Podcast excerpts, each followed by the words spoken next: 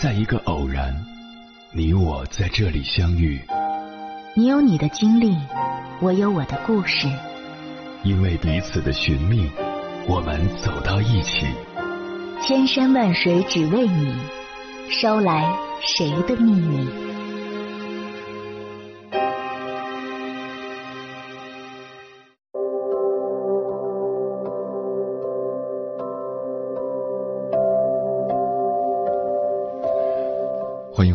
各位夜行者，这里是正在直播的中国交通广播心灵夜话栏目《千山万水只为你》，深夜不孤单，我是迎波，我要以黑夜为翅膀，带你在电波中自在飞翔。一个人想要在竞争激烈的社会立足、获得成功，不能只靠一时的运气或者一张伶俐的嘴巴。一个真正有本事的人，不仅做事能力要强，也能深谙为人处事之道，懂得人品的重要性。做人做事始终把品德放在第一位。通常来说，真正有本事的人身上普遍具有下面这四种特征：一是低调谦逊，不动声色。大千世界，天外有天，人外有人。唯有把自己的姿态放低，才能行得久、走得远。低调并不是自卑，也不是软弱、无能和退缩，而是一种大智慧。藏锋守拙，以退为进，是一种大格局。无欲则刚，宠辱不惊。一个人如果总是太过炫耀、太过招摇，即便周边的人没有一个比你强，也会让其他人渐渐疏远你。而一个真正有本事的人，知道世界之大，为人总是低调谦和，做事总是很谦逊。只有谦逊的向他人学习，脚踏实地，时刻保持清醒和冷静的头脑，才能最大程度的赢得他人的帮助和支持，一步一个脚印，实实在在的迈向成功。二是成熟稳重，性情温和。一个内心强大的人不易受到外界影响，面对问题，他们第一时间想到的是去解决问题，而不是发脾气、责怪、辱骂他人。倘若仔细观察，便会发现，越有本事的人，往往越谦恭有礼。不管在外面受到多大的委屈，遇到多大的磨难，都会把他的脾气、怨气关在门外。一个真正有本事的人，对于情绪的把控往往恰到好处，且做事踏踏实实、安于本分。他们面对工作以及生活中的琐事时，常常表现得波澜不惊、沉着冷静，用理性的方式去看待问题，最后解决问题往往能事半功倍。这样的人往往都是有大格局之人，他们心胸宽广，做的都是有意义的事。没有什么精力和心思去计较鸡毛蒜皮的小事。三是有诚信，说话算话。有句话说：“人而无信，不知其可也。”人活一世，诚信为重，诚以修身，信以立业。做人要务实，讲话要真实，做事要诚信。再穷再难，也不能坑蒙拐骗，丧失信用。不讲诚信，也许能赢得一时之利，但一定不会是长久之利。无诚则有失，无信则招祸。小胜靠智，大胜靠德。诚信是人的一张脸，上面写着你的品德和操守。想要在社会上立足，一定要讲诚信，说话算话。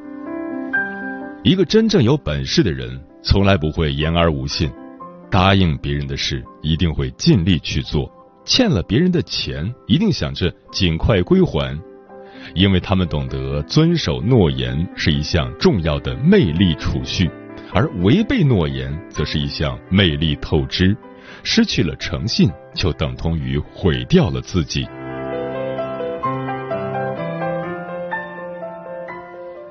四是踏实做人，拥有好人品。人生在世，人品是第一。做人做事能赢得对方的信任，皆由一个人的人品来决定。所以，一个人活在世上，绝不能丢了骨气，不能丢了良心。只有本本分分、脚踏实地的做人做事，才能赢得他人的尊重，才能在社会上站稳脚跟。低调是美德，人品最为重。我们的人生，实际就四个字：做人做事。把人做好了，做事也就简单了。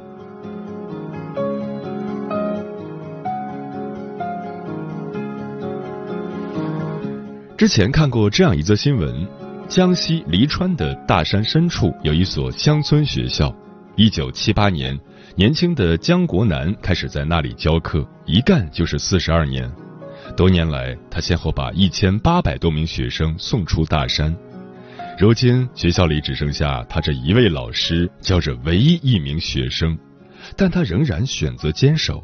他说：“学校离不开我，我更离不开学校。”这是我的家乡，也是孩子们梦想开始的地方。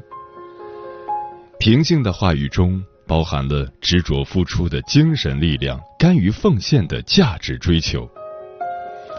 许多和他一样的平凡人，也正在各自岗位上书写着不平凡的故事。在西藏，海拔五千三百七十四米的干巴拉雷达站，四十七岁的党员王胜全工作了近二十四年。他说：“让自己待在甘巴拉，就是组织给我的最大照顾和荣誉。”在黑龙江，林区工人踩着莫西的雪，在零下二十几度严寒里开展护林作业。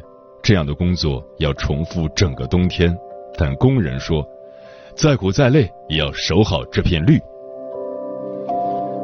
许多工作看上去不起眼，但并不是没有意义。成就一个孩子的读书梦，就种下一粒文明的种子；护佑好一棵树苗，生态就多了一份滋养。做好这些工作，就如同加固一颗颗螺丝钉，合力保证了整台机器的运转，起着不容小觑的作用。螺丝钉的事业成功与否，不是用鲜花和掌声来衡量，而是以韧劲和定力为标尺。物理学中有一个杠杆原理，在支点不变的情况下，杠杆越长，撬动力越大。如果把工作看作支点的话，那么坚守就是杠杆。越是经受住时间、压力等考验，就越能积聚强大的力量，哪怕在普通的岗位，也能撬动出不普通的结果。这就是坚守的力量所在。有时，英雄之所以为英雄，答案很简单，就是把属于自己的使命完成。无论付出多少时间精力，无论要克服什么样的困难挑战，咬住牙，绷住劲，向着目标任务努力前行，久久为功，你也一定会成就一番事业，在自己的岗位上成为一名英雄。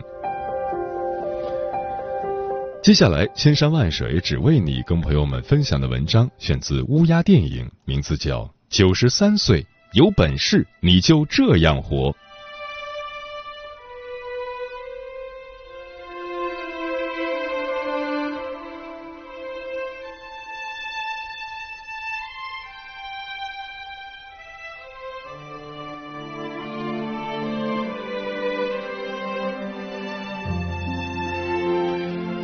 近期刷到一则视频，主角开拍就怼导演：“整这些干嘛？浪费时间。”中间记者采访他，直接丢去纸和笔，把问题记下来，我有空再来回答。一般来说，这种视频评论区早该被骂到关闭，然而视频底下却是各种致敬泪目，这一切只因主角名叫叶连平。二零一三年，南京八一医院八幺三楼，一名八十五岁的老人正与医生争执：“你们要是不让我出院，我就从这儿跳下去。”这名患者便是叶连平。前些日子，他摔了一跤后昏迷不醒，被送往医院，当时被确诊为脑出血加脑膜炎。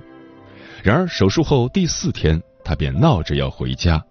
按理说，做完这类手术起码要住院一个月，医生肯定不同意。可叶连平却死缠烂打，威胁跳楼不行，立马打出感情牌，恳求医生说：“我想孩子们想疯了，还怎么安心住下去呢？”医生见拗不过他，最后只能使出绝招，提出签免责协议，即同意出院后出现任何问题，医院都不承担责任。没想到叶连平想都没想，立马签字。当天下午，他头部缝针的线还没拆，便着急的赶回家。叶连平这么倔的情况远不止这一次，每回他的原因到最后都是“我想孩子们了”，而这群所谓的孩子，其实是叶连平创办的留守未成年人之家里的学生。纪录片《先生叶连平》于二零二一年开播。讲述了耄耋老人叶连平在农村义务补课的故事。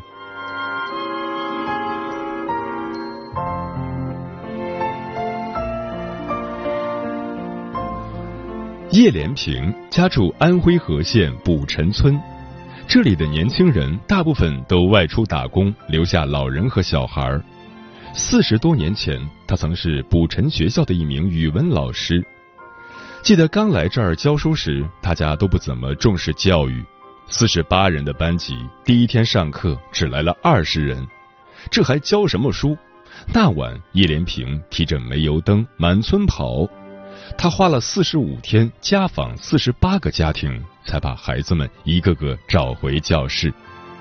但很快，他又面临下个问题：以前的老师教书喜欢照本宣科。学生习惯死记硬背，效率极低。对此，叶连平大胆改革，自创中学语文四步教学法。课堂上改变老师讲、学生听的传统模式，采用学生问、老师教的方式锻炼思考能力。课堂下，他组织各种活动，带学生们采草药、打灵树果、养兔子。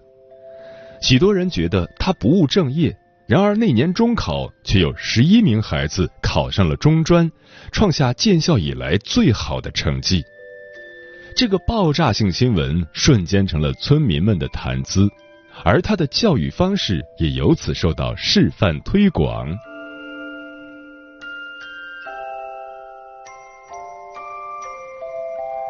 一九九一年，叶连平退休了。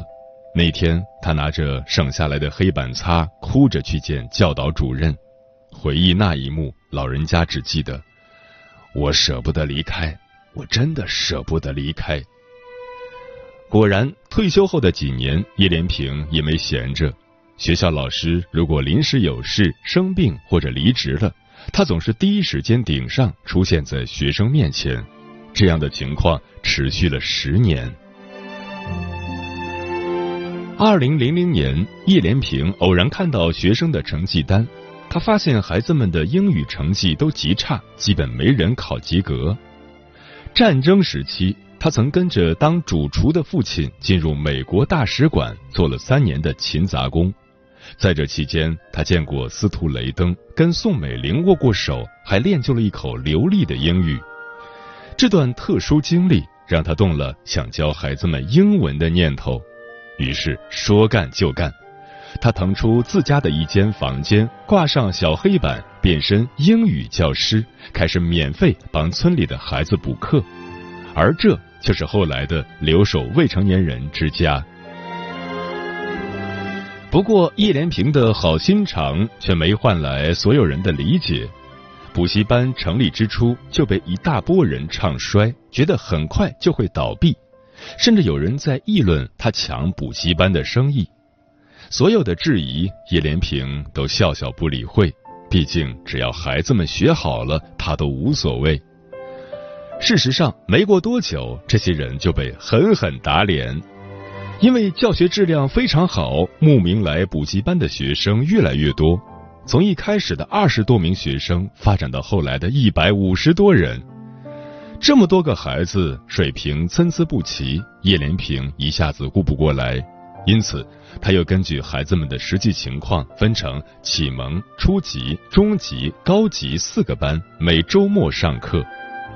然而这样的安排，他依旧分身乏术，常常上个班还没讲完，下个班的学生就在门外等着。有时他连走回家吃饭的时间都没有，直接在教室里扒几口。周一、周二改作业，周三印讲义，周四备课，周五家访，周末教学，一周七天，从早到晚，他忙得不可开交。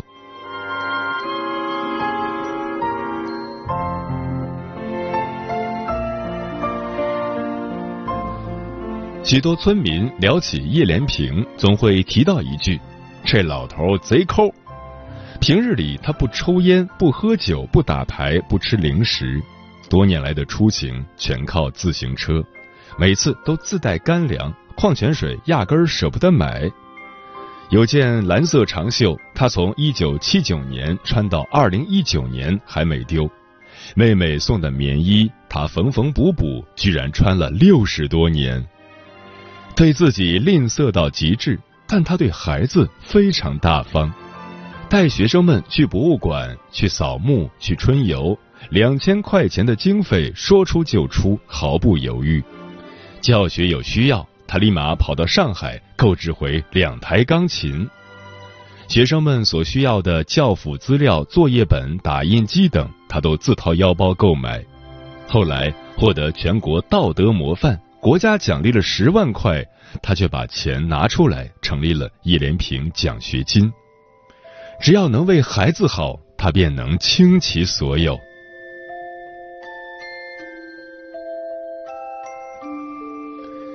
有人曾好奇，为何叶连平对村里的孩子这么好？这还得说回他刚来到卜陈村时的情况。一九六五年，叶连平经历一番颠沛流离后，辗转来到卜陈村。刚来到村里时，叶连平没有工作，乡亲们安排他到窑厂里面当炊事员。没有住所，村民们便帮他垒了两间房子，让他在此安家。孤身一人在他乡，容易受到排挤。同队社员还经常冒着酷暑，往返五六十里地给他送来小麦面。如此恩情，让叶连平对卜陈村有着深厚的情感，以至于后来有很多次可以离开乡村的机会，他都婉言谢绝。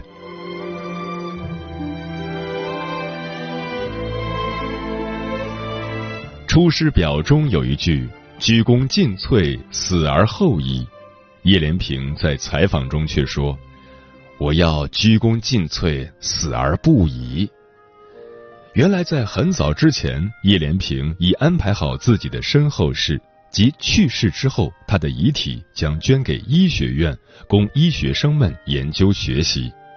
死而不已，竟是指他所签署的遗体捐献协议。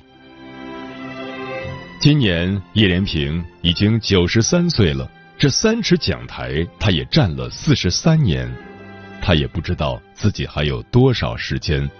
但他依旧每天争分夺秒，只是希望最后的一口气是在讲台上呼出去的，而不是在床上。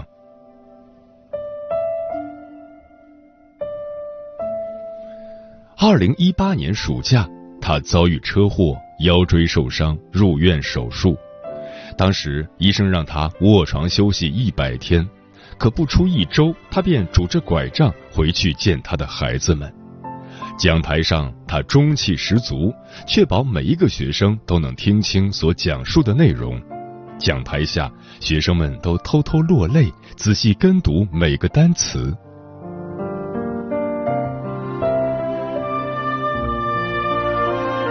叶连平无儿无女，但他把每个学生都当成自己的孩子。为了一次家访，他可以踩着自行车从卜陈村骑到南京。因为了解学生们的家境，四十多年来，他陆续让几十名贫困留守儿童在家里免费吃住。每个学生的长相，他都深深记着。多年后，一位学生来拜访，刚说出名字，他便回复：“你怎么变得这么胖了？”义务授课二十多年，他辅导过一千多名孩子，其中有七百多位是留守儿童。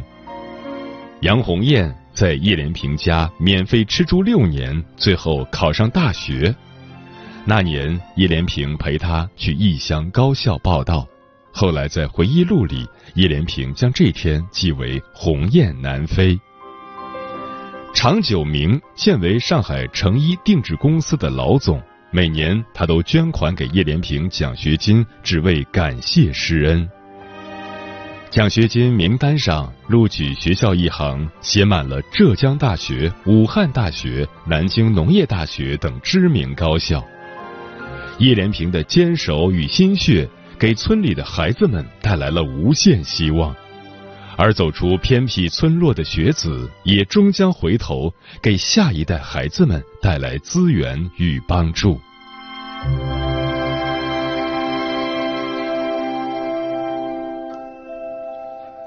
二零二一年，媒体为叶连平录制了一段视频，里面是以前的学生们寄给他的信件，以及孩子们对他说的话。愿所有属于您的日子里，好运与幸福与您相伴。叶爷爷，您就是我最亲爱的父亲。愿先生健康长寿。一张张不同年龄段的脸庞重现眼前，勾起那些年的回忆。然而，视频结束后，老人家又恢复冷静，缓缓关上教室门。现今有无数像叶连平这样的教师，默默撑起乡村教育的一片天。黑龙江省铁力市的仲威平，为了给孩子们上课，二十多年来风雨无阻，每天在泥泞的土路上骑车近二十公里。湖南省常德市的九零后教师马小娟，自二零一五年以来，坚持每晚为寄宿的留守儿童讲故事，温暖孩子们的内心。河南省南阳市的张玉滚放弃城市的工作机会，回到山村，靠一根扁担把孩子们的课本文具挑进大山，挑起孩子们的未来。教师二字，在这些乡村老师心中，早已不是一份工作，而是一份事业。他们以自己的言行践行着韩愈的“师者，所以传道授业解惑也”。他们用自己的点点智慧打开孩子们的视野，他们有一份热发一份光，以不灭的萤火点燃每个学生，照亮远方的村庄。